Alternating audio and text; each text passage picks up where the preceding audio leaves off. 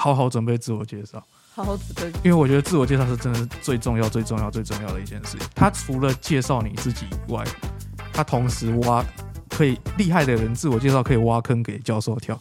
Hello world, wake me up to another good, good morning time。欢迎收听本集的收水报 Podcast，这是一个收集的清水高中大小事，让你在准备备审的时候也可以听的节目。我是主持人于真，我是主持人明静，我是主持人敏珍。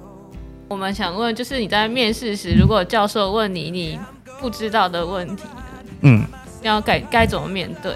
那么快已经问到不知道的问题，应该说，我们现在先来谈谈，就是面试我们应该要有怎样的心态，还有一些呃要如何去应对的一些教授问的问题。这样，我觉得大方向就是你放轻松，然后当做在跟教授聊天，但一样不随便，这样子正式但不随便。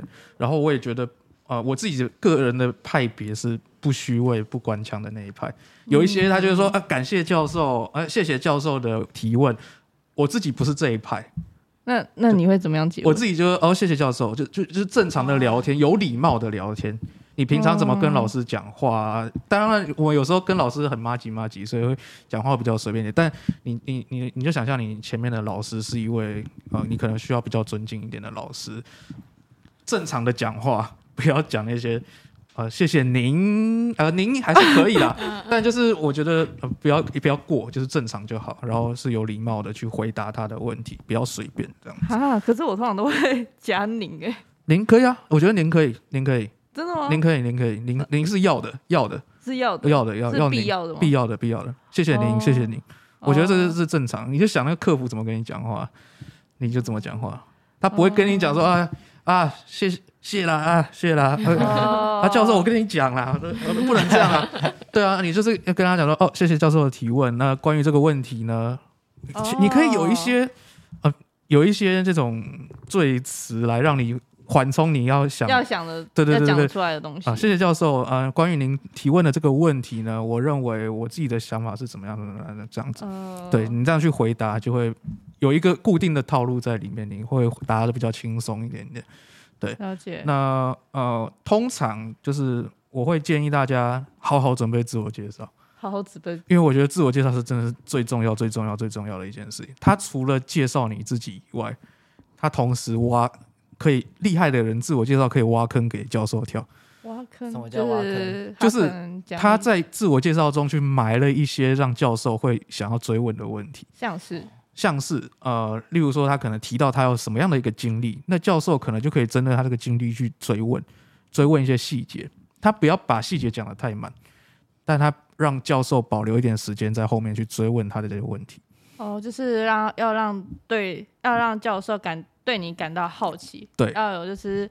好像男生追女生的感觉，然后女生用的套路，对对对，就是会有一点点套路在里面。那 你小心机，嗯，你的自我介绍如果真的言之有物，教授就会想要在你讲出来这些内容去追追问。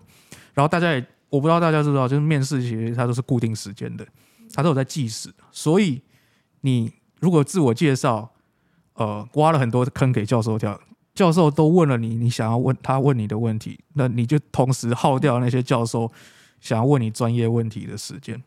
那如果我的自我介绍，我的经历真的太满怎么办？就是如果真的有这种同学的话，那当然就像刚上一集的备审讲过，就是你要能够组织过，例如说他可以把它归纳成你同样的经历，可能你可以把它归纳成社团、归纳成课外活动、归纳成什么样学业上等等的，你这样就可以比较言简意赅的去提过这些事情。那当然，教授可能对于其中某个事件有好奇，他才会再追问你这样子。对，那像我刚刚说的，诶，教授会问你那些很奇怪的专业问题，都是因为他不知道问你什么了，他就开始翻他的题目，然后他就开始问你，他就开始问你这些问题。你想，你是教授，你也会是这样嘛？因为你这个人就没什么好问的，呃，那我来问他一个专业的问题好了，诶，那你就死了。对，因为。我老实说，专业问题你准备不完啦，然后教授也觉得都比你专业，所以他问的问题你不一定真的答得出来，因为毕竟你这个学门你就是要进这个大学去学的嘛。嗯、那那如果你现在就会，那你去学什么？对，当然你要对于这个科系有一定的了解，但有些专业问题答不出来是正常的。我觉得大家也不用太太在意这件事情，重点就是在于你好好准备你的自我介绍，然后让教授的八成问题、九成问题都是顺着你的问题，你顺着你的介绍去问。那自我介绍需要就介绍家庭背景之类的吗？呃，一样，就是呃，自我介绍通常会给你呃，叫你一分钟自我介绍，两分钟自我介绍。嗯、那你可以去想一下，你这一分钟之内要让教授知道的重点是什么？如果你的家庭背景对你来说是非常重要，对你是有加分效果，那你就可以讲。例如说，你去医学系，然后你你是医学世家，我爸妈都是医生，那当然要讲，那真的要讲。然后还有我之前一个朋友去读什么，那叫什么药？哎，眼镜的视光视光系。然后他就说他家里开眼镜行，他后来正取一。哇塞！因为他家里开眼镜行，确定是是是因为这个点？那我跟我说什么？没有啦，他是议员嘞，就代表他的廉洁是很高的。他这件事情讲出来是对于他有正向帮助、有加分的，那当然要讲。可是如果你的家庭背景对你来说就是根本没有任何的关系，那你讲这件事情就只是在耗时间、浪费时间。我有一个爸爸，一个妈妈，谁都嘛一个爸爸，一个妈妈。你要确定嘞？对啊，呃，不一定啊，但但我意思是说，就是你没有没有帮助到你，你你让教授想要录取你，会加到分啊。那就不用讲、哦。所以其实如果真的要 Q 到爸妈的话，可能还是要跟家呃跟科系跟科系有跟科系有关啊。跟科系对啊，就是其实也就回到上一集跟备审一样，你放进去的内容就是要真的能够帮你加到分再写，你不需要去按照那固定的套路写什么家庭背景、学习历程什么。我觉得这都太古板了，不需要照这个东西这样子。嗯，写到重点就好了。教授真的不想看那些没有用的东西。跟教授讲，我爸是台北教授，哎、欸，台大教授这样。呃，或许也可以，如果真的有帮助的话，如果你去读台大的话。哦，对，了解。虽然他可能会有一点那种利益嫌疑在里面，但我觉得没差。啊，你爸就是台大教授啊，哦，对吧？就讲啊，对啊，了解。因为他不会扣分嘛，不讲他也不知道，他讲了他知道也不会怎么样，这样子。嗯，了解。嗯，那如果就是我。呃，比如因为通常都面试，通常都是自我介绍，是一定是应该是第一阶段嘛，就是面试的一整个流程的第一个步骤。通常第一个就是自我介绍，通常啦，嗯、通常。通常。然后呃，每个学校其实不一样，可能有个人面试，有团体面试，这种呃那都有它有各自的对应的技巧。然后通常面试也不会只有一个一次，通常面试可能都会有两个阶段。以我我之前的面试经验，它大概都有两个阶段啦，就是第一间教室跟第二间教室有不同的教授。他可能就会有分工，他可能针对不同的领域，一个是针对你个人经历，一个针对比较专业面向的等等，他就会有有不一样的教授来面试。有可能那个科系的教授比较多，所以他分了两两间，也有可能他本来就有一些安排。对，所以通常第一间的第一题就都会是自我介绍这样子。那他这件事情会在学校官网上讲吗？就是他可能就是因为。因为像老师你刚刚讲的时候，我才知道就是会有这件事情。嗯，那因为一般同学他可能不会知道这件事情。嗯，那网络上会有这种事情的一些解释吗？就比如说哦，我第一间就是可能会放一些就是关于问你一些经历问题的一些教授在这边之类的。我觉得不一定，但通常不会。哦，通常不会。那就就是你要多看一些面试相关的呃问题，你去看过去的考古题，有一些。学校会给学生就面试完去写一份资料，然后把呃你有被问到的问题记录下来，然后给学弟妹做给学弟妹做参考。清水好像也有做这件事情，所以你可以去问，就是哎，你这个科系过去大概会好奇哪些问题？当然不一定每届一样，但就是呃呃，就像我说的，你你可以作为一个参考。但被基本上必问的题目就是自我介绍，为什么读这个科系？为什么选那个学校？然后。就就这个是绝对都是必问的问题，这样子，所以你这些问题绝对都要想过，甚至你是要把你的回答都写出来，然后有修饰过的，对，你可以很完美的答好这些基本题，这样子。嗯，那像约面试的时候，通常就是呃，国文老师就有一个学习单，就是那个他那边有个问题，就是问我说，哎，你喜欢什么样的历史人物或是科学家？嗯哼哼。那如果真的。面试被问到这种问题的话，要怎么应对？就譬如我也没有特别喜欢的。嗯，那我觉得呃，像你这种问题，它就属于面试中的呃专业问题这一类。它面试大概三种问题，就是第一个是个人问题，第二个是专业问题，它可能对于你专业学门这个事情，或是你的产业实事等等，这种叫专业问题。然后再来就是考验你能力的问题，比如说考验你思考能力，考验你的逻辑，考验你的表达，大概就这三种。